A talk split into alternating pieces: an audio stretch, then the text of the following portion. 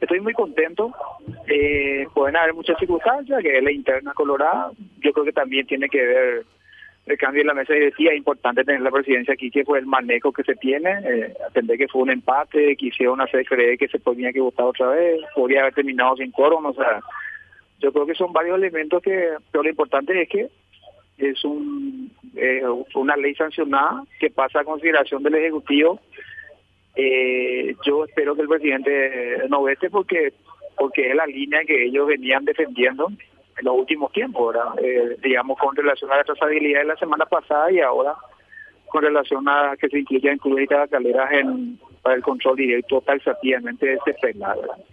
Es, para mí es un logro a favor de la transparencia y una lucha contra el lavado de dinero eh, y, y, particularmente aquí contento, ¿verdad? Mientras desde el 2015 me venían diciendo que nunca iba a sancionarse, que era algo que tenía que ya dejar pasar de lado.